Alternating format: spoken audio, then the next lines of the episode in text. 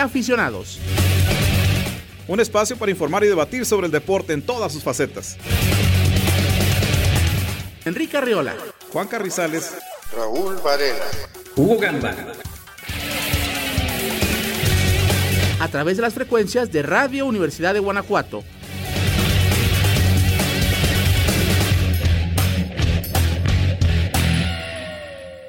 Nos da mucho gusto saludarlos, amigos de Radio Universidad de Guanajuato, en esta tarde de martes 15 de septiembre del año 2020 para esta nueva emisión de su programa Entre Aficionados, el deporte en todas sus facetas. Al micrófono su amigo y servidor Enrique Arriola.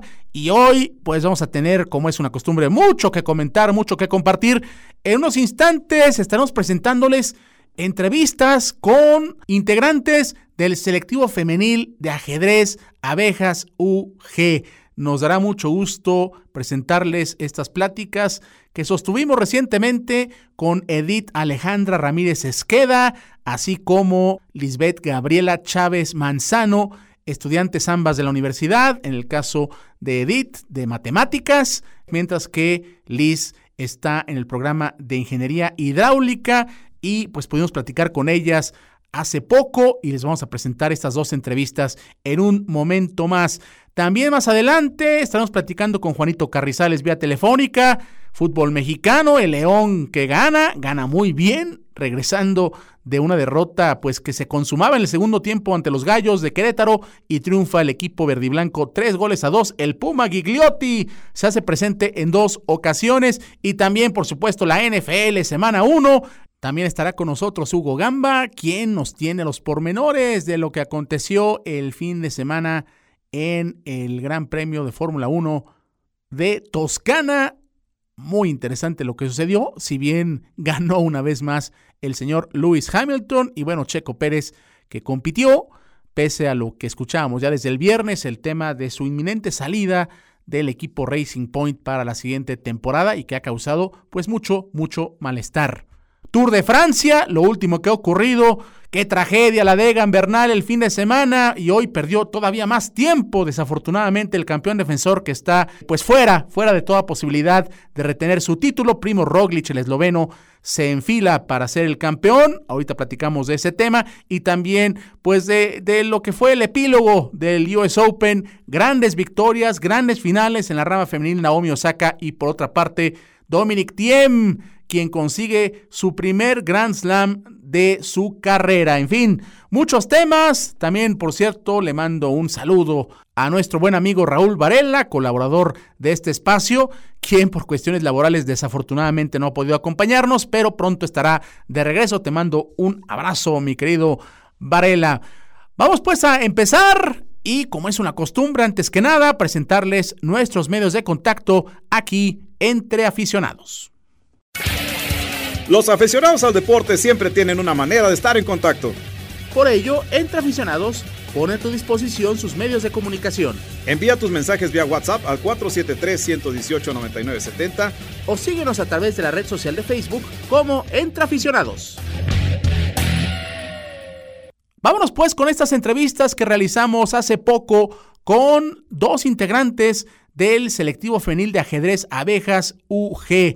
El viernes pasado presentábamos la entrevista que hacíamos con Alexander Amolitos y ahora vamos a conocer las trayectorias, lo que ha sucedido con Edith Ramírez Esqueda. A ella también lo recordamos muy bien porque participó en la Universidad Nacional 2019 de Yucatán, ya tiene experiencia importante y además ya obtuvo su boleto a la Universidad 2020 como campeona del estado en el ajedrez. Y también conoceremos a Liz Gabriela Chávez Manzano, quien logró clasificar a la etapa regional de la Universidad 2020 y tiene una interesante historia también que compartir con nosotros. Vámonos primero pues con Edith Ramírez Esqueda, esta joven de la licenciatura en matemáticas en la División de Ciencias Naturales Exactas del campus Guanajuato. Nos da mucho gusto ahora darle la bienvenida a Edith Alejandra Ramírez Esqueda, quien es estudiante de la licenciatura en matemáticas en la división de Ciencias Naturales Exactas en el campus Guanajuato y además una destacada representante de la disciplina del ajedrez en nuestra propia casa de estudios. Muy buenas tardes, Edith. Muchas gracias por acompañarnos. ¿Cómo estás? Buenas tardes, muy bien. ¿Cómo está usted? Muy bien también y agradeciéndote este tiempo que, que nos das para platicar pues un poco de lo que es el ajedrez, tu trayectoria en el mismo, tus experiencias. Y primero que nada pues preguntarte eh, de dónde proviene en tu caso este interés por practicar eh, el ajedrez, ¿cómo surgió? Bueno, eh, mi interés por el ajedrez es algo chistoso mis hermanos desde pequeños jugaban y siempre me invitaban, pero a mí nunca me atrajo, no me gustaba estar eh, sentada ni así, yo decía, ¿cómo voy a estar tanto tiempo sentada? Hasta que a los 11 años, eh, un día mi mamá me dijo, bueno, yo quería muchas ganas de comer helado, hacía muchísimo frío y estaba lloviendo, y mi mamá me dijo, te compras el helado si te metes a la clase de ajedrez con tu hermano. Y pues yo dije, bueno, y de ahí, ahí empezó todo. Qué curioso, muy buena anécdota, ¿no? La, la, de, la del interés por, por el ajedrez. Y, y, bueno, en ese sentido, eh, luego de, de, de, esta, pues, situación fortuita que, que te acerca al ajedrez, después de eso, ¿cómo te has desarrollado para que pues hayas, hayas eh, logrado varias cosas importantes, ahora lo platicamos en un momento, pero ¿cómo ha sido este desarrollo para ti después de, de haber ingresado al, al, ajedrez de esta manera tan, tan curiosa como nos lo contaste? Pues cuando empecé yo a entrenar, eh, desde un principio yo empecé con el profe Toño, en paz descanse, eh, él era entrenador de, del selectivo de León, y pues él me empezó, me enseñó desde mover las piezas, todo, y también me empezó a meter que a la, a, a la Olimpiada Nacional y fue así como que me motivó mucho que me iba bien. El primer año que participé fue a los poquito, como dos meses después de haber empezado, eh, participé en el estatal y quedé en tercer lugar, entonces eso fue como que yo dije, ah, pues sí soy buena. claro. Entonces eso fue como que lo que me motivó a, a seguir estudiando junto con la motivación de mis, de mis hermanos, de mis papás y de mi entrenador. Oye, y en esa, en esa etapa, ahora que la mencionas, ¿cómo te fue en, es, en esos años de competencia a nivel juvenil en, esta, en estas Olimpiadas que bien, bien señalas también son muy importantes para el desarrollo de, de cualquier actividad deportiva en el país? Bueno, el primer año me quedé en la etapa estatal, eh, quedé en tercer lugar, solo uh -huh. clasificaban dos a nacional. El segundo año logré el primer lugar a nivel estatal y me clasifiqué pues al nacional que fue en Aguascalientes. Sí fue como que un mundo nuevo para mí, una experiencia muy distinta porque no es lo mismo torneos locales que a un nacional. En esa etapa de Olimpiada Nacional, años después también logré dos veces clasificarme a la etapa regional logrando pues quedar me quedaba en quinto en sexto lugar esas dos etapas y pues pasaban cinco al al nacional. No es cierto quedaba en cuarto o en quinto y pasaban tres a nacional. Entonces me quedé hasta regional. Eh, en una ocasión participé en los juegos de Condeva a nivel secundaria por causas de ruta y todo eso, no logré terminar la etapa, el torneo, pero fue una bastante, una experiencia también diferente. Háblanos un poco de tu historia como integrante del selectivo Abejas UG, ya nos has dado este contexto eh, previo a, a, tu llegada a la Universidad de, de, Guanajuato, pero ahora cuéntanos sobre cómo te integraste al equipo de, de las abejas una vez que empezaste a estudiar la licenciatura en matemáticas. A nivel medio superior también hay torneos para hacer selectivo de la universidad, sí. De la universidad. Sí, sí claro. Eh, yo estuve en prepa oficial, en, la, en la oficial de León. De acuerdo. Y desde un inicio me invitaron a ser parte del equipo de la prepa.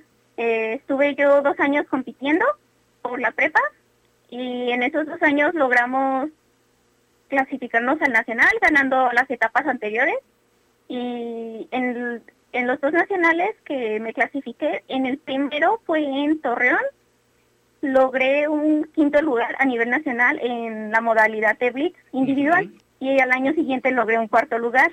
Eh, entonces ya de la UG ya conocía...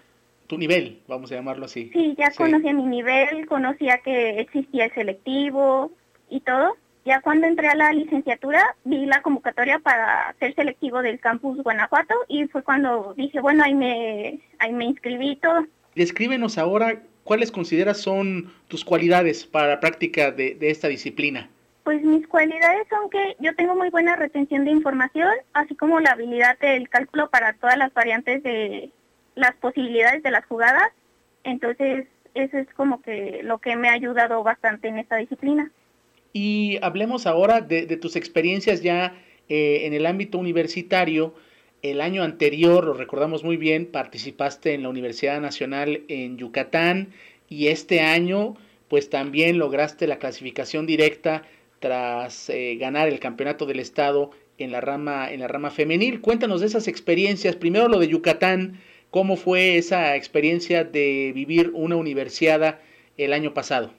Bueno, la experiencia de, de la universidad a nivel nacional fue bastante agradable yo noté bastante que cambió muchísimo el nivel de la etapa estatal y regional y pues los nacionales previos a los que yo había participado. Fue muy agradable para mí, a pesar de, que no logré eh, medalla ni nada, eh, pues se logran así como que otro tipo de logros, como dices, bueno, fue el gusto de estar aquí, hice amigos, eh, sé que debo de mejorar. Y de la eliminatoria estatal, ahora hablando de eso, me imagino que, eh, bueno, el, nivel, como bien dijiste hace un instante, del ajedrez en el nacional universitario es, es otro, pero me imagino que esas experiencias también te ayudaron más todavía en la edición estatal de este año. Sí, como ya había experimentado todo el nacional y el regional, ya sabía qué nivel había, así que me preparé más y con la motivación de clasificarme al nacional,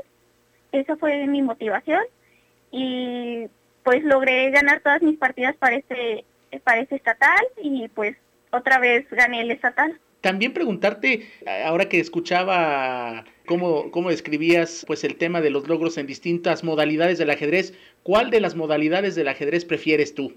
Yo prefiero la clásica, que es la de mayor tiempo, porque me permite más reflexionar sobre todo mis jugadas y así como que me tomo más tiempo de, estar segura sobre que no es un error o si es un error o qué debo de cambiar. ¿Y cómo te preparas para, para enfrentar una, una partida de, ajedrez? ¿Qué mentalidad hay que tener o qué haces antes de llegar a un torneo para disputarlo? ¿Cómo te preparas? Bueno, pues mentalmente nunca hay que confiarnos siempre saber que debemos de dar lo máximo, no, no sentirnos ni más ni menos. Eso nos ayuda como que a tener un equilibrio y para preparar sobre mis partidas y juegos, analizo a mis posibles rivales y les preparo lo que puedo que puede que me funcione con ellos. Con esta contingencia, Edith, pues han podido experimentar otro tipo de torneos eh, sabemos que participaste no hace mucho en este torneo en línea que organizó el Consejo Nacional del Deporte de la Educación, donde bueno, tú y varios de tus compañeros del equipo Abejas tuvieron una importante participación. ¿Cómo te sentiste en ese torneo online? Fue una experiencia bastante distinta porque cambia mucho la interacción que tienes, así como que en, el, en los nacionales, en los otros torneos, a, de ver tus oponentes, así como que el convivi la convivencia y todo, así como fue un ritmo menor y fue un modo que se conoce como modo arena, pero sí me gustó, fue una experiencia que es buena experimentarla, así como debo de mejorar ciertos aspectos. Cuando platicabas hace un rato de cómo obtuviste eh, muy buena clasificación eh, en tus experiencias en el ámbito nacional cuando estabas en la prepa. Me llamaba la atención el, resultado, por ejemplo, en la modalidad de, de, Blitz, y ahora que te escucho también que tu preferencia es jugar la modalidad clásica del ajedrez, la combinación de estas modalidades, ¿cómo te hace más completa? O sea, ¿o qué, o qué se aprende de cada modalidad, vamos a llamarlo así, para hacerte una jugadora de ajedrez más completa? Bueno, como son los ritmos bastante opuestos y en los blitz es muy poco tiempo.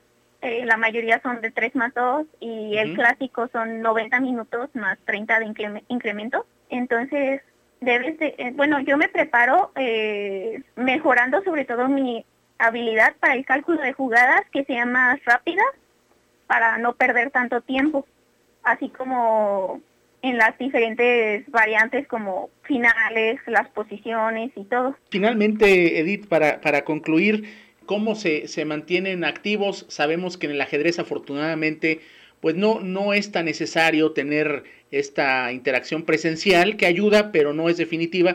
Eh, ¿Cómo se mantienen para continuar con sus entrenamientos? ¿Qué rutinas desarrollan ahora que están en modo online auténticamente? En mi caso, eh, mi hermano siempre me ha apoyado. Actualmente él es mi entrenador. Entonces, antes cuando estaba estábamos en, yo estaba en Guanajuato y él acá en León. Eh, pues solo era de vez en cuando entrenar o me preparaba algo, pero pues ahorita que los dos estamos aquí en la misma casa, para mí es mejor porque podemos entrenar en cualquier ratito, él me prepara más temas y me da un plan de trabajo mejor por el tiempo y todo. Entonces, a mí me ayudó bastante esta modalidad. Por último, ya ahora que lo mencionas, eh, ¿qué decir de, todo este apoyo de, tu familia? Cuéntanos solamente de, eso, del entorno familiar. Ya mencionabas a tus hermanos, tu familia, me imagino, siempre apoyándote. Bueno, cuando éramos pequeños, eh, mi mamá siempre todos los torneos nos acompañaba, a veces también mi papá, pero siempre mi mamá se quedaba y decíamos, ah, pues es bien entretenido nosotros, así como que nosotros bien acá en el torneo, eh, bien entretenidos, bien divertidos, todos. Y mi mamá y nada más se quedaba todo el rato esperándonos, entonces siempre era como que el apoyo de que salíamos, ah, gané la partida, o la perdí o la empaté, entonces ella siempre como que estuvo ahí para darnos los ánimos, pues apoyarnos en todo lo que ella pudiera. Y ahora ya que estamos más grandes, eh, de vez en cuando sí va algún que otro torneo, pero ahora ya es como que pues que te vaya bien, nos manda mensaje así como vas, cómo te fue en la partida, échale ganas, así es mucho el apoyo pues la verdad da gusto conocer experiencias como la tuya, Edith, y te agradecemos mucho que nos hayas dado estos minutos para conocer más de tu trayectoria y seguiremos al pendiente de, lo que sucede. Esperemos que les vaya muy bien eh, en los siguientes torneos y que bueno, esto de la universidad que no se ha podido realizar, finalmente se les haga justicia para poder pues vivir, eh, vivir auténticamente el sueño de representar a la universidad en estos torneos. Muchas gracias por habernos acompañado. Gracias por darme la oportunidad. Ahí está pues, Edith Ramírez Esqueda, muy interesante su historia y de inmediato les presentamos la entrevista con Lisbeth Gabriela Chávez Manzano, estudiante de la licenciatura en Ingeniería Hidráulica en la División de Ingenierías del Campus Guanajuato y también seleccionada abeja UG en la disciplina de ajedrez.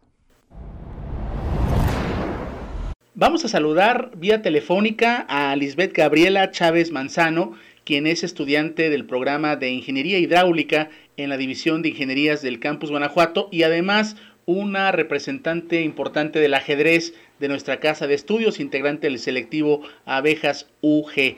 Liz, muy buenas tardes, muchas gracias por estar con nosotros. ¿Cómo estás? Muy buenas tardes, me encuentro muy bien. Qué bueno, Liz. Pues vamos a platicar un poco pues sobre tu experiencia en este equipo de las abejas UG, también lo que ha sido para ti desarrollar la disciplina del ajedrez a lo largo, a lo largo de tu vida.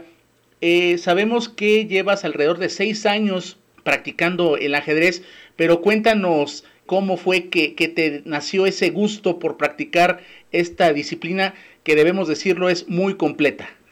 Sí, pues mira, todo empezó cuando yo iba en secundaria, eh, como tercero de secundaria, que tuve una computadora y en esa venían programas de, juegos, ¿no? Como de cartas y entre uno de ellos era el ajedrez. Entonces yo empecé a, ahí a, a jugar, yo sola iba moviendo, jugando contra la computadora, pero nada, nada serio, simplemente como un pasatiempo más. No fue hasta que entré a la prepa que conocí a una persona el cual jugaba muy bien ajedrez y esta persona me contactó con el que ahora es mi actual entrenador y con Mayra, que también es una entrenadora, con ellos empecé y ahí fue como me involucré completamente con el ajedrez y descubrí que era lo que más me apasionaba. Y desde tu perspectiva, eh, ¿cuáles son los aspectos del ajedrez que podríamos considerar como los más difíciles de, dominar en esta experiencia que tú has tenido hasta ahora? Mira, yo creo que hay muy importantes como el saber manejar y controlar tus emociones, porque muchas veces estás jugando y te gana el impulso de que vas ganando y empiezas a, a jugar y sin pensar en las consecuencias que puede traer el jugar así con estas, estas emociones y comienzas a cometer errores y errores y terminas por perder la partida. Entonces, controlar las emociones me parece algo muy importante. Y pues bueno, aprender eh, todas las técnicas que, que este deporte tiene, las aperturas, eh, son como muy complejos y dominarlos es fundamental. Preguntarte también, Liz, ¿cuáles consideras o cómo podrías describir algunas de las, de las que consideras son tus cualidades para la práctica de esta disciplina? ¿Cómo te caracterizas tú como jugadora? Sí, yo me considero una jugadora muy táctica y en el juego un poco posicional también. Este, he desarrollado la habilidad, como lo he mencionado antes, de controlar estos impulsos y que en el tablero se vean reflejados. Entonces siempre manteniéndome tranquila y recordando los conceptos básicos que, que me han enseñado eh, de tener juego posicional y ya en, en, en, ese juego, en el medio juego, las tácticas que son como muy importantes. Eso creo que es algo que me representa. Y hablando de lo que es una preparación para cuando tú eh, disputas una partida de, ajedrez, sobre todo en el ámbito competitivo, representando, por ejemplo, la Universidad de Guanajuato, que ahorita platicaremos de esa, esa experiencia, pero ¿cómo te preparas como jugadora de ajedrez previo a una partida, a un torneo? Pues el entrenamiento siempre está, eh, incluso aunque no haya una competencia cercana, siempre hay que mantenerse entrenando, haciendo tácticas, haciendo problemas, ejercicios, viendo teorías. Entonces, ya cuando se aproxima un torneo, pues como dedicarle aún más tiempo al estudio. Y hay uno, se llaman fogueo, que es cuando pues tú vas a torneos o juegas muchas partidas para irte mentalizando a, a lo que viene. Sobre todo si es un torneo importante, pues irte preparando, jugando al ritmo ya establecido en el torneo, jugando a ese ritmo y para irte como acostumbrando y agarrando ritmo, pues. Ahora que mencionas este tema de, del ritmo, y este es un aspecto muy importante de las competencias de ajedrez en el ámbito universitario, bueno, en cualquier ámbito, pero hablemos de, de esas experiencias en el ámbito de, de la Universidad de, Guanajuato ahora, Liz. ¿Cuáles han sido tus experiencias como integrante del selectivo Abejas UG de ajedrez en distintas competencias? ¿Cómo, ¿Cómo ha sido para ti vivir este tema de las distintas modalidades? Sabemos que hay una modalidad clásica, otra modalidad que se llama rápida y la modalidad del, del blitz. ¿Cómo ha sido para ti vivir las experiencias como seleccionada de la Universidad de Guanajuato? Pues mira, eh, siempre han sido experiencias muy, muy buenas en todos los ritmos que mencionas, claro, son muy diferentes. Eh, en, los, en las blitz, que son partidas muy, muy rápidas, se siente mucha adrenalina y te tiembla, te tiembla todo el cuerpo cuando estás jugando, sobre todo cuando vas ganando. Entonces, eh, son muy divertidas, sí, pero pues nada como las clásicas, jugar lento pero, o sea, ahí es más difícil que cometas errores, entonces tienes que concentrarte más, estar más al pendiente de, todo lo que haga el jugador contrario, de todo lo que vas a hacer. Aquí ya pones más en juego todas las técnicas que has aprendido, la teoría, porque en las blitz y en las rápidas, que son ritmos más rápidos, simplemente juegas por, por mover algo, por no quedarte sin tiempo pero siempre sientes esa adrenalina y eso es algo muy, muy padre que queda como experiencia cuando cometes errores, pues ni modo, ya, ya los hiciste, no puedes cambiarlo, entonces queda aprender de eso y pues no volverlos a cometer. Entonces, en cuanto a experiencias, pues ha sido muy motivante estos torneos y sobre todo con muchas enseñanzas. Como te digo, muy positivos porque pues aprendes y convives con las personas y te diviertes.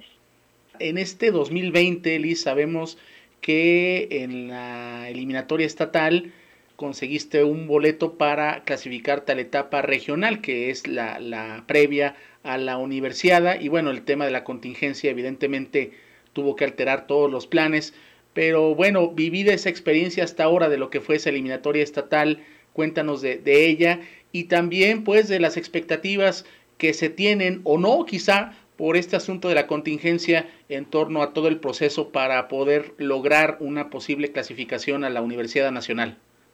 Afortunadamente, o bueno, pasé, ¿no? Eh, a la siguiente etapa, al nacional, que bueno, por la pandemia no se pudo llevar a cabo, porque, pues sí, justo iba a empezar el, el, nacional en, León, Guanajuato, y pasó todo esto. Entonces, eso es algo, pues triste, porque ya no se pudo realizar, ni siquiera hubo como un torneo eh, vía online para que, si, que siguiera.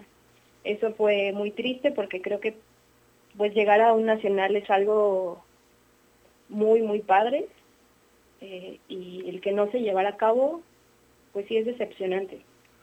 Pero ah, pues afortunadamente existen estas, estos torneos que si bien no se han llevado a cabo ninguno de estos representando a la universidad como tal, eh, se han realizado muchos otros. Entonces, pues bueno, no, no se pudo realizar la, el nacional, pero se sigue realizando otros torneos.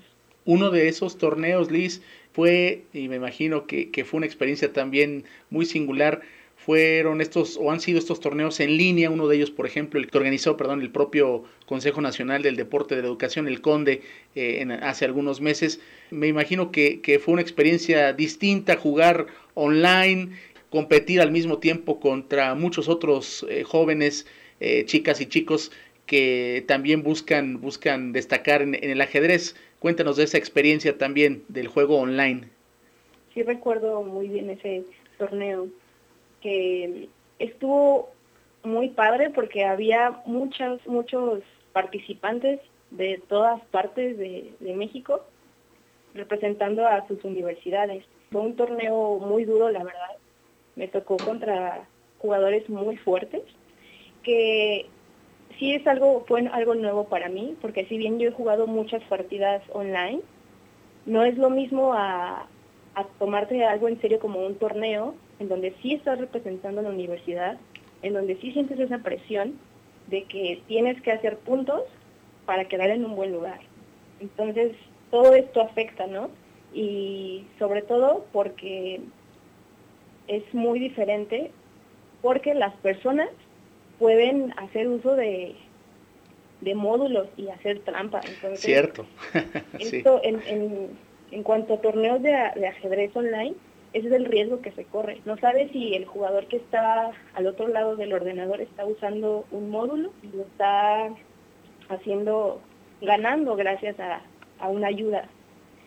Este es algo que, algo que se controla es pues prendes la cámara y, y ya no, pero siento yo que no es suficiente aún, que existen estos riesgos y que si bien las páginas de, ajedrez en donde juegas online tienen controlado, que no es al 100, pero existe de todas formas esa posibilidad de que hagan trampas. Eso es lo único malo que yo le veo a jugar online. Para ir concluyendo, cerrando esta plática, Liz, preguntarte cómo se están, entre comillas, manteniendo en forma ante el hecho de que, bueno, el, periodo actual eh, sigue siendo virtual en la Universidad de Guanajuato como estudiantes, no pueden ver en este caso a su entrenador de manera directa, de manera presencial, a Oscar eh, Tun, su, su, coach. cómo se mantienen en forma, qué es lo que han platicado con Oscar Mauricio para continuar con la práctica y con tus propios entrenamientos. En ajedrez es muy sencillo continuar con las actividades, aunque sea a distancia, porque pues no es como otros deportes que necesitas estar en el lugar o estar con las personas viéndolas o entrenando con ellas. Entonces, gracias a programas puedes continuar con los entrenamientos. Eh, entonces, con Oscar Tun, mi entrenador, él ha organizado sesiones de entrenamiento y pues los chavos, mis demás compañeros y yo entramos a esos entrenamientos. Y no hay mucha diferencia entre entrenar y estar ahí físicamente eh, con el tablero enfrente a estar en la pantalla, porque de todas formas, antes de toda esta, de toda la pandemia, pues así se hacía, poníamos una pantalla, Oscar nos ponía un problema, bueno, nuestro entrenador nos ponía un problema y nosotros lo analizábamos y decíamos las respuestas. Y no es muy diferente a como lo hacemos ahora. Entonces, pues no me ha afectado, incluso creo que estoy entrenando más de lo que hacía antes porque no, de cierta forma tengo más tiempo libre y pues ha sido muy bueno eso. ¿Cómo te encuentras en tema de, de pues la mentalidad sobre alguna posibilidad que todavía podría existir para que se realicen estos procesos de universidad? Se ve complicado, por supuesto, pero todavía pudiera haber alguna esperanza para que a final del propio semestre agosto-diciembre pudiera realizarse y completarse el proceso. ¿Cómo mentalizarse ante una posibilidad? Pero claro, también está la otra de, que no pueda realizarse eh, ninguna parte del, del, evento. Pues sí, yo ya estoy más bien mentalizada a que no se va a realizar pues hasta que yo digo el próximo año. Entonces, tengo, de este año ya no tengo nada como de esperanza que se realice, porque ya ha pasado mucho tiempo y no han dicho nada, por ejemplo, en, la universidad.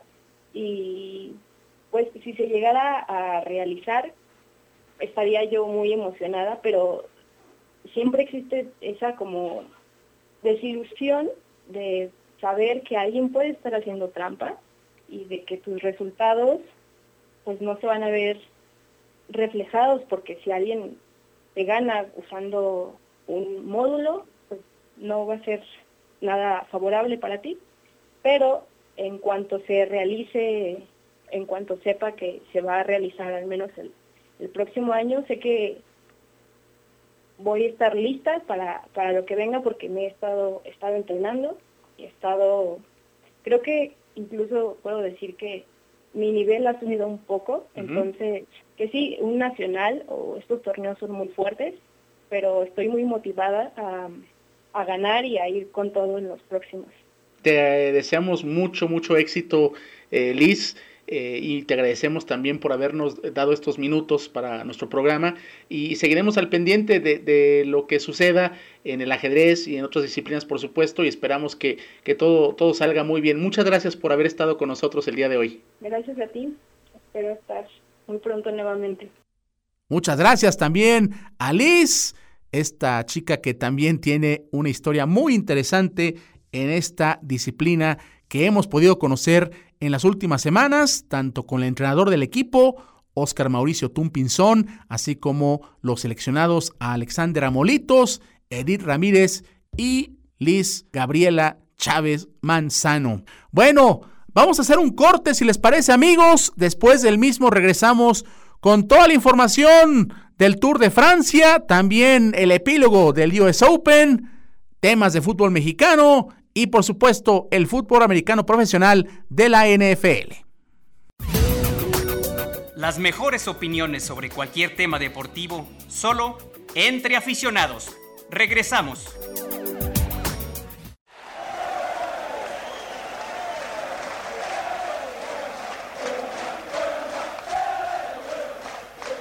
Entre aficionados, pasión por la gloria deportiva.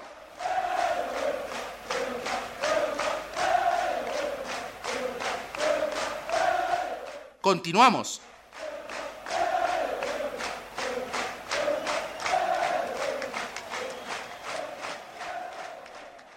Estamos de regreso con ustedes y de inmediato nos vamos con automovilismo. Vámonos con Hugo Gamba, quien nos tiene todos los pormenores del Gran Premio de Toscana en Paddock Pass a continuación.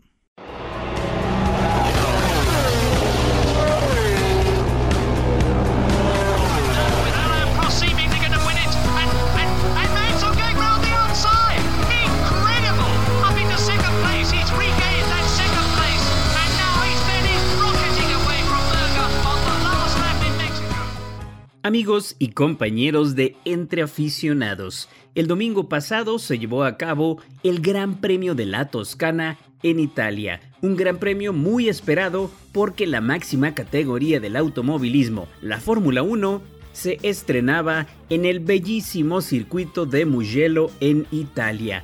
Y vaya que se ha vivido una de las citas más extrañas y emocionantes de los últimos tiempos. Durante la carrera, amigos, tuvimos tres salidas desde parrilla, dos banderas rojas y ocho abandonos. Solo 12 monoplazas lograron terminar la prueba, con lo que la carrera en Mugello se convirtió en una verdadera batalla de supervivencia. Esto debido, compañeros, a los distintos incidentes y encontronazos provocados un poco por el desconocimiento de la pista y también por algunos fallos de los pilotos, sobre todo en las rearrancadas que ya comentábamos. No obstante, en Mugello también hubo hueco para lo cotidiano. Lewis Hamilton ha ganado la carrera, seguido por su compañero en Mercedes, Valtieri Bottas, y con la única novedad en el podio, con el tercer lugar de Alexander Albon y su Red Bull, que logra con esto su primer podio dentro de la categoría. Para nuestro compatriota el Checo Pérez, la carrera en Mugello no resultó muy buena en lo que respecta a su ritmo de carrera, pero sí resultó muy buena por el quinto lugar conseguido al final de la prueba. Esto a pesar de que en la escudería Racing Point ya dejaron de proveer al mexicano de las últimas actualizaciones de su coche. Una muestra muy clara de que al no tener contrato con ellos para la próxima temporada, pues no lo quieren hacer parte de algunos o de todos los desarrollos venideros en el auto. Situación lógica y entendible, ya que si el checo consigue lugar en otro equipo, los futuros Aston Martin, actuales Racing Point, podrían ver peligrar algunos de sus secretos. Y justamente hablando de la situación del checo de cara al 2021, recordarán amigos y compañeros que el viernes pasado señalábamos que la situación está difícil. Hay opciones relativamente claras y puertas abiertas, pero en equipos que echarían al checo a la parte trasera de la parrilla. Pero entre la tormenta y el cielo nublado se vislumbra un claro y un rayito de luz porque en estos últimos dos días apenas se han filtrado algunos rumores provenientes de personajes bien informados dentro del paddock de que la escudería Red Bull habría contactado al checo para saber de manera directa sus planes y opciones para el 2021.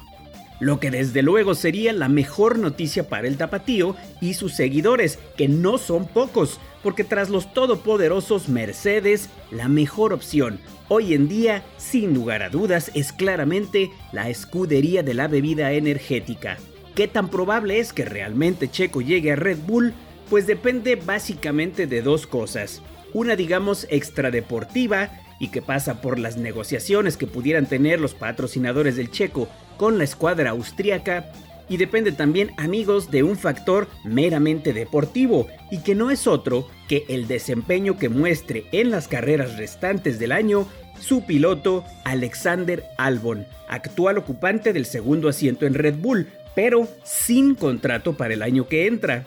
Ya de entrada, el tercer lugar de Albon el domingo pasado le consigue algunos adeptos y puntitos dentro de la escudería, pero aún falta ver que también se desempeña en el resto de la temporada, porque en todo lo que llevamos hasta este podio del domingo pasado, Albon siempre ha estado muy atrás de Verstappen, piloto insignia de la escudería Red Bull.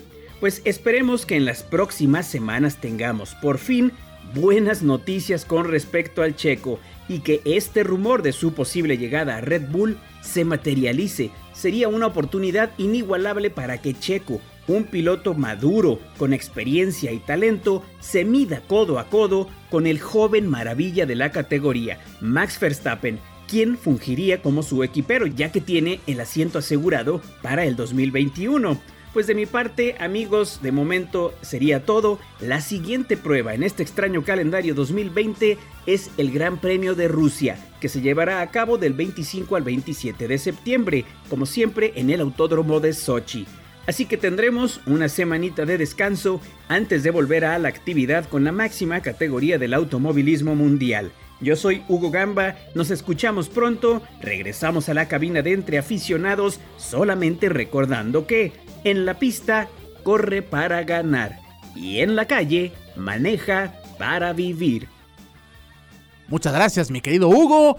Y ahora pues platiquemos del Tour de Francia. Qué fin de semana para los colombianos, en particular para el señor Egan Bernal quien luego de lo que sucedió el domingo en lo que fue la etapa número 15, cuando pues desafortunadamente no supo aguantar lo que fue una extenuante prueba de montaña. Terrible lo que le sucedió a Bernal. También Airo Quintana cayó muy lejos, aunque en la general todavía está entre los primeros 10 lugares, pero pues está hoy en día a 5 minutos 43 segundos. Bernal mucho más atrás ha caído y pues se consolida como favorito para llevarse el Tour Primo Roglic del equipo Jumbo Visma, que lo ha hecho muy bien esta escuadra, y pues también mucho ojo con el jovenazo compatriota de Roglic, Tadej Pogacar, quien pertenece al equipo eh, United Arab Emirates Team y quien se encuentra a 40 segundos de Primos Roglic. Vamos a escuchar la reacción de un triste Egan Bernal después de lo ocurrido el domingo cuando pues se despide definitivamente de la posibilidad de repetir como campeón del Tour de Francia. Esta reacción vía Radio Francia Internacional en exclusiva para entre aficionados. Realmente estoy sufriendo desde la primera subida. Creo que he perdido unos tres años de mi vida en la etapa de hoy. Iba, iba a tope esperando un milagro que claramente nunca pasó. Pero bueno, creo que lo di todo, di lo mejor de mí y, hay que aceptar cuando los otros están más fuertes que, que uno, simplemente eh, no, no pude seguirlos y, ya está. Bueno, la verdad no creo que el podio sea una opción en este momento, no, no, no, ni siquiera sé a cuánto tiempo llegué. Simplemente quiero en este momento llegar al bus, descansar, mirar qué quiere el equipo replantear la, la, carrera y, y, ya está, mirar un poco a ver qué es lo que quiere el equipo. He tenido dolor de espalda todos los días, pero no me he quedado por eso. O sea, no, no le puedo echar la culpa al, al, dolor de espalda. Realmente hoy era más el dolor de piernas que, que, que, el dolor de espalda. Pero bueno, igual también es algo que, que tengo que prestarle mucha atención y nada, vamos a mirar. Hoy, por cierto, Lennart Kama alemán él, se llevó la etapa 16 y pues prácticamente mañana, mañana es la buena para saber si habrá algún giro en la clasificación general. Con Roglic, insistimos, como el gran favorito. Mañana una etapa que los expertos pues han llamado brutal. Es un recorrido de 170 kilómetros, ruta montañosa desde Grenoble hasta la localidad de Meribel Col de la Los en un día que seguramente dará ya el giro definitivo para la clasificación final de este Tour de Francia. La gran batalla, pues, entre Roglic, su compatriota Pogacar, jovenazo él, y bueno, nos comentaba por ahí, por cierto, el doctor César Macías, a quien también le envío un saludo, profesor del Departamento de Historia, y quien pues también participa en este espacio, o ha participado en este espacio, nos comentaba que en el caso de Pogacar, por ahí, eh, pues por fuentes alternas, este joven tiene muchas expectativas desde su equipo médico ya desde hace un tiempo y por supuesto se perfila como uno de los grandes a futuro en el mundo del ciclismo. Dos colombianos están en tercera y cuarta posición, todavía con alguna posibilidad, aunque se ve complicado. Rigoberto Urán, del equipo EF Pro Cycling, está a un minuto 34 segundos de Roglic. Y Miguel Ángel, el Superman López, del equipo Astana a 1.45. El británico Adam Yates está en quinto lugar a 2 minutos y 3 segundos. Son las cinco primeras posiciones del Tour de Francia Después de 16 etapas se acerca el final. Y en el tenis, rápidamente, qué victoria de Naomi Osaka que perdía en la final del sábado ante una inspirada Victoria Azarenka, quien buscaba su primer título de Grand Slam desde el 2013. Desafortunadamente se le acabó el gas después de dominar el primer set 6 a 1. Osaka regresa para triunfar en los siguientes dos, 6-3 y 6-3 para llevarse su segundo US Open en su carrera. De hecho, las tres finales que ha disputado Osaka de Grand Slam, las tres las ha ganado, dos en Flushing Meadows y la otra en Australia. Y con los varones, un drama también. Dominic Thiem perdía dos sets a cero contra el alemán Alexander Zverev y al final se impone. Thiem, el segundo sembrado de 27 años, le gana en cinco sets al alemán Zverev. Dramático partido. 2-6, 4-6, 6-4, 6-3, 7-6 en muerte súbita se define el quinto set. Y pues un dato interesante, primera vez que un jugador desde el 2014 gana su primer título de Grand Slam. No se había presentado esto, es decir, se ve, insistimos, este dominio que han tenido Djokovic, Nadal y Federer desde ya hace mucho tiempo. Imagínense, ningún jugador de la ATP se había coronado en un Grand Slam por primera ocasión desde el 2014, cuando logró la victoria el croata Marin Cilic precisamente en el abierto de Estados Unidos y también primera vez desde el 2016 que un jugador no llamado Djokovic, Nadal o Federer no obtiene un título de Grand Slam. Esa última vez que se rompió esa jetatura de los tres grandes, ganó el abierto de Flushing Meadows o en, Flushing Meadows, el suizo Stan Warinka hace ya cuatro años. Se rompen varias jetaturas y pues vamos a ver lo que continúa. Ya viene el abierto de Francia en dos semanas. Esta semana el tour de la ATP y la WTA va a Italia. El abierto italiano ya iniciado. Hasta ahora la primera ronda, ya el viernes tendremos más detalles de todo este torneo. Vámonos rápidamente para saludar a Juan Carrizales, quien ya está vía telefónica con nosotros para platicar de temas de fútbol y NFL. Mi querido Juanito, ¿cómo estás? Hola, ¿qué tal Enrique? Muy buenas tardes. Saludos a todos nuestros amigos que nos están escuchando. Esto de siempre, ya inició la, semana 1 de la NFL y pues tenemos mucho material que platicar. Hombre, claro que sí. Ahorita rápido le damos al americano, pero primero, si te parece también hablar un poco de lo que fue la jornada 10 de la Liga MX, pues los cuatro equipos que están en la parte alta de la tabla, Juan, siguen en gran forma. El León, hay que hablar primero de la Fiera, por supuesto. Claro. Regresa de manera espectacular ante el Querétaro para llevarse el triunfo como visitante en ese llamado clásico, pues qué podemos llamarlo, de la zona, no sé cómo llamarlo, 3 a 2.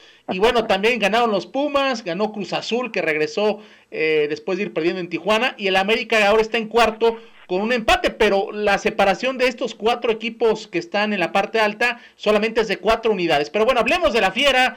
Qué buena actuación otra vez, me gustaron los goles del equipo, cada vez mejor y además que se supieron sobreponer a esa desventaja de 2 a 1, ¿no? Que tuvo eh, ante el equipo de Querétaro.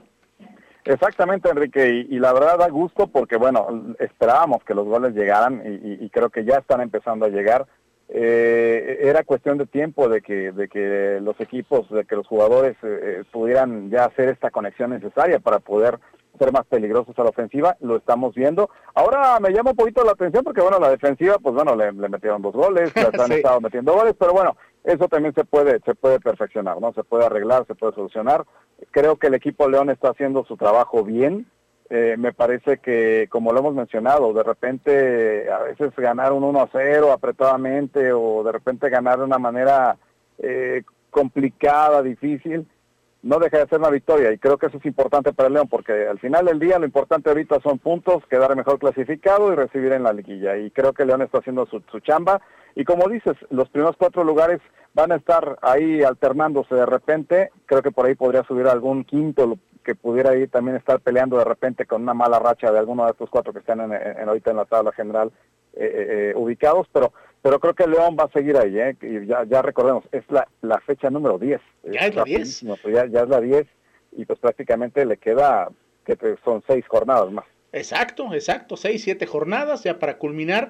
Y, y lo otro, ya hablabas de que llega el gol y eso es, es lo otro que hay que hablar, ¿no? Lo que hizo el Puma Gigliotti, que ya había anotado algunos goles, pero es el talismán esta ocasión para anotar cuando León se había ido abajo, luego de que el Querétaro le, había hecho dos goles muy rápido, ¿no? Ya en la segunda parte para meter el, el 2 a 1, después de que Ángel Mena había hecho un golazo, auténticamente un gran gol, pero no tardó la respuesta de Gigliotti, ¿no? El 76 y el 80, los dos goles con los cuales la Fiera se lleva esta importante victoria. Exactamente, Gigliotti ya, ya empieza a ser un factor importante para que el equipo León tenga victorias, que eso al final del día para eso vino. y, creo que ya empezó a dar respuesta de la confianza que se le dio, porque recordemos que no venía precisamente de buenas temporadas, no, no venía, no venía de tener una gran confianza eh, en la cuestión de la ofensiva, eh, pero creo que con el León, eh, eh, parece que el León resucita a jugadores que de repente, de repente pareciera que ya están en la lona, ¿no? Sí, sí, sí. Ángel Mena, ¿no? Por ejemplo. Exactamente. Recordemos a Ángel Mena que no tuvo para nada una buena actuación con Cruz Azul. Exacto. Y, y, pues bueno, con, con el León ha sido todo lo contrario. Entonces, qué bueno que el León sea un, un, un, un bálsamo para los jugadores que aparentemente no funcionan, realmente lo que demuestran es que, bueno, León tiene un sistema en donde los jugadores pueden funcionar y los otros equipos, pues de repente le dejan demasiado peso a los jugadores y, por eso también de repente no es tan sencillo. Es correcto, es correcto. En fin, que Nacho Ambriz y compañía siguen haciendo una buena chamba. Y del otro lado, bueno, ahora decías el tema de la regularidad que vemos en los cuatro equipos que están en la parte alta de la tabla. Rápidamente mencionar, bueno, ganó Chivas, y junto con Pachuca que le sacó el empate al Monterrey ayer eh, cuando iba perdiendo 1 a 0 casi todo el partido, pues son los que siguen en la tabla, Carrizales quinto y sexto, pero con 15 unidades, o sea, ya algo retrasados. Entonces, creo yo, hacia donde va todo esto es que recordando que clasifican 12 por el repechaje famoso, ¿no?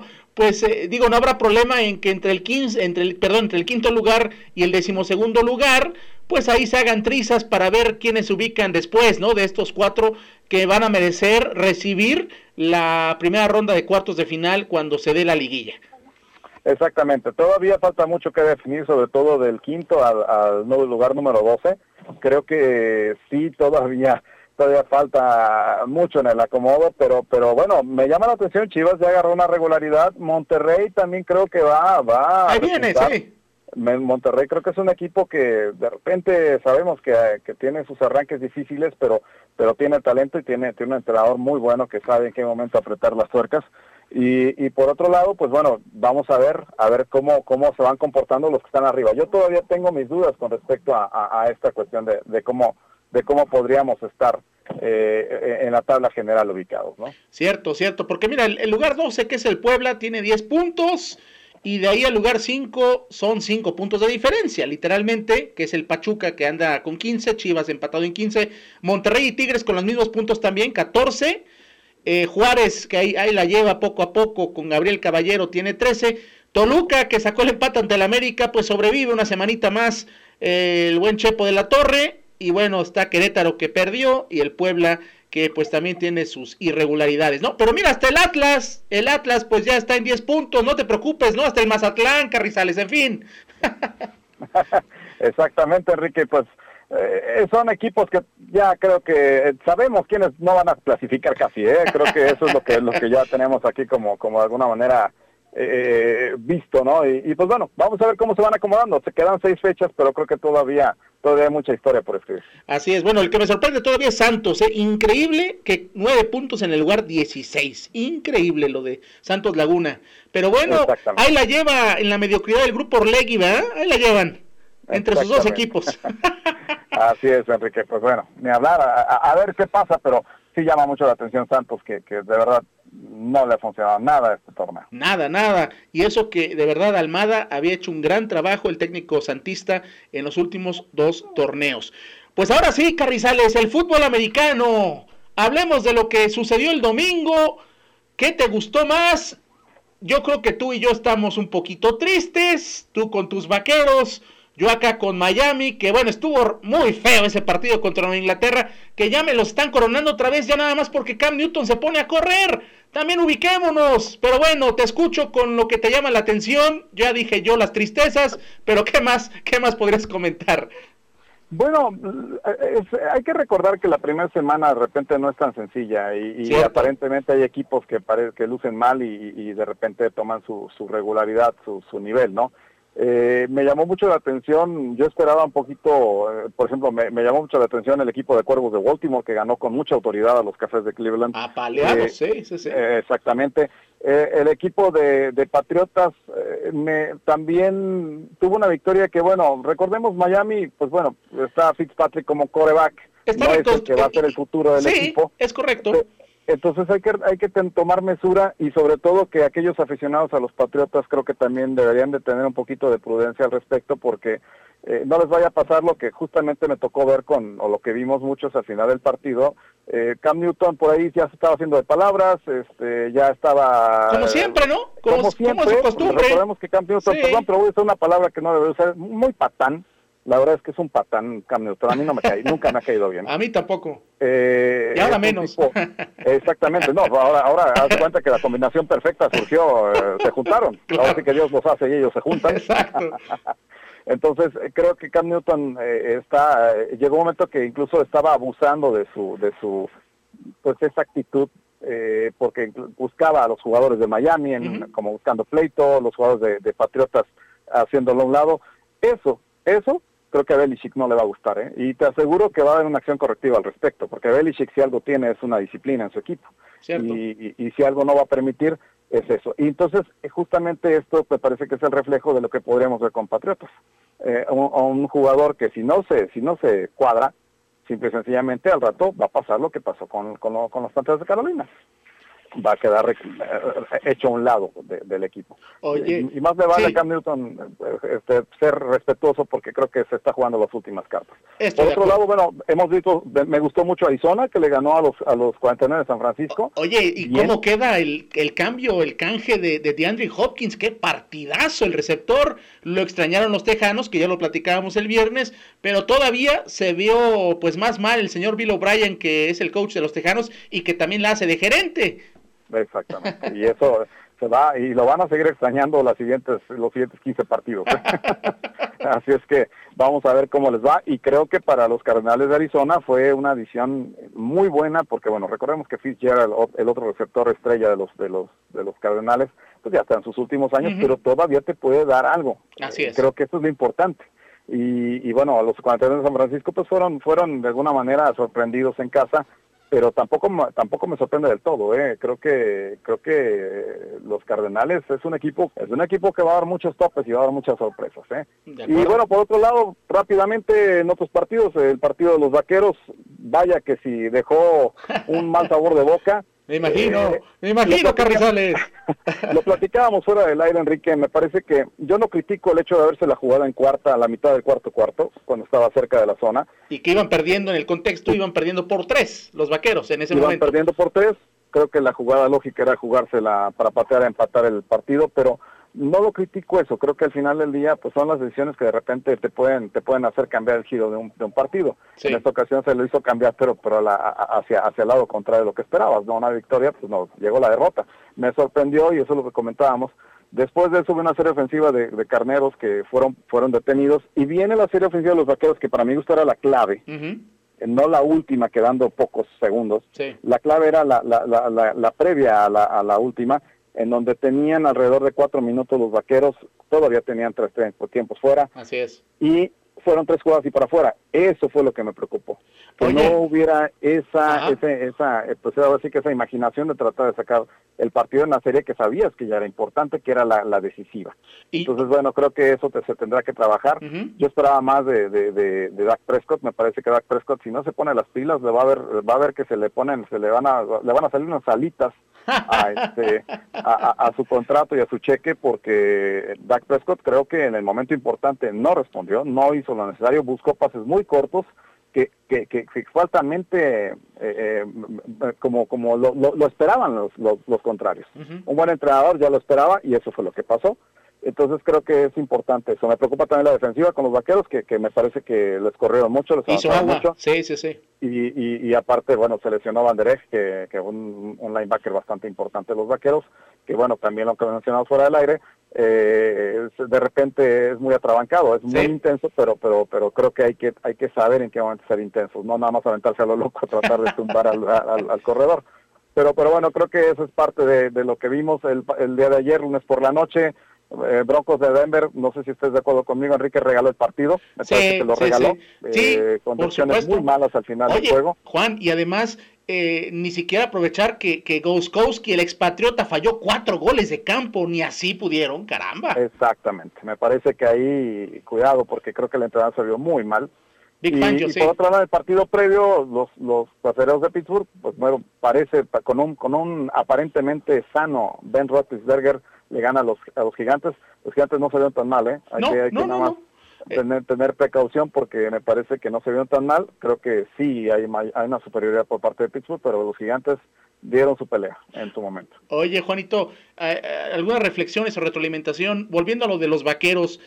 Eh, digo, nuestros amigos saben, tú sabes, el antivaquero número uno está aquí, aquí está, contigo. Pero debo de decirlo, debo decirlo muy rápido. Eh, yo, yo vi pan, pan con lo mismo de, los vaqueros. ¿A qué me refiero? Estoy contigo en, la apreciación de Dak Prescott.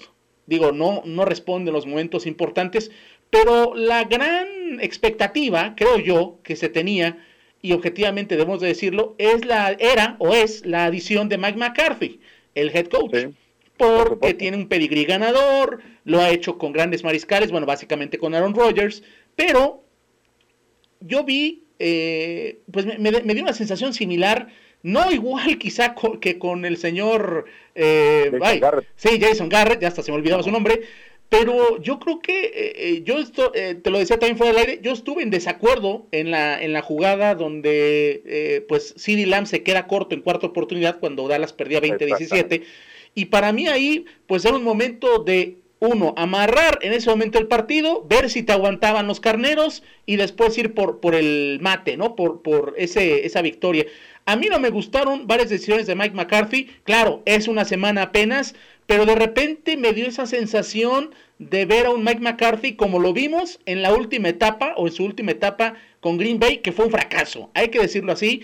Y claro, apenas esto empieza, tampoco me puedo ir con todo todavía, tengo que reunir más requisitos, más eh, evidencias, Carrizales, pero para mí Vaqueros pues va hacia el mismo lado que en otros años. Un equipo con mucha, mucho poder en el papel, pero que pues luego no hace clic. Pero bueno, ya veremos, ya veremos. Y déjame decirte, Carneros no es un equipo de esos eh, imponentes, ¿eh? Creo que no lo es.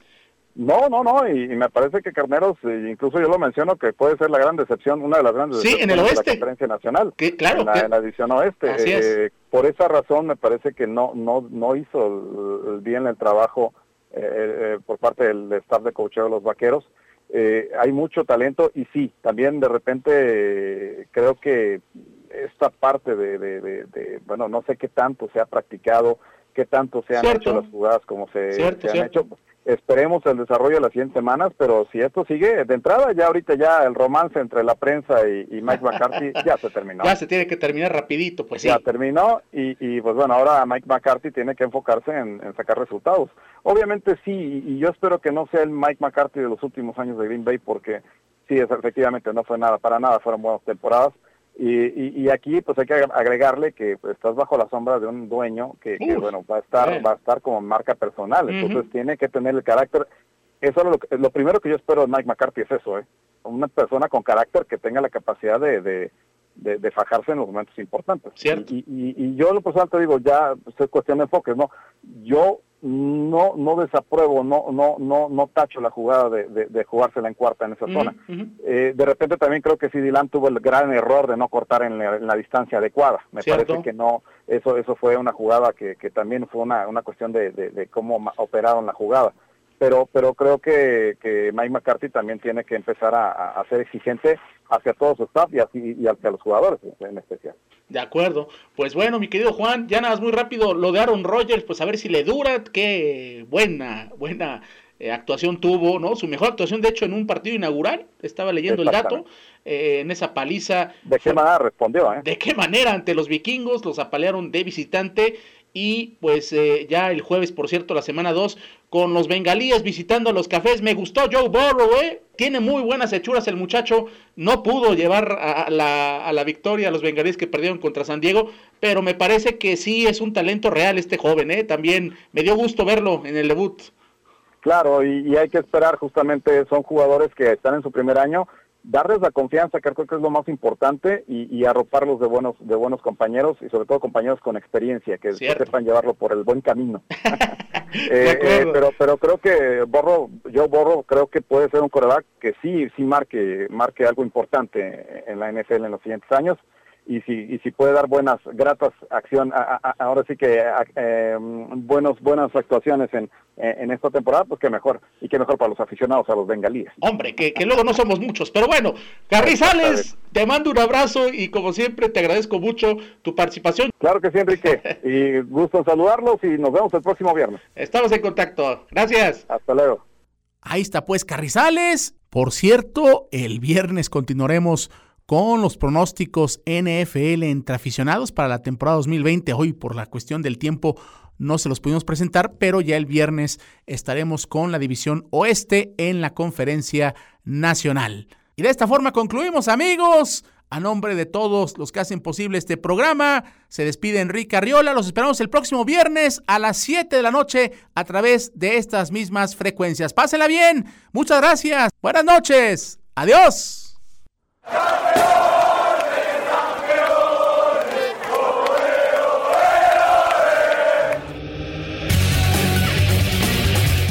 Entre aficionados. Un espacio para informar y debatir sobre el deporte en todas sus facetas. Enrique Arriola. Juan Carrizales. Raúl Varela. Hugo Gamba. A través de las frecuencias de Radio Universidad de Guanajuato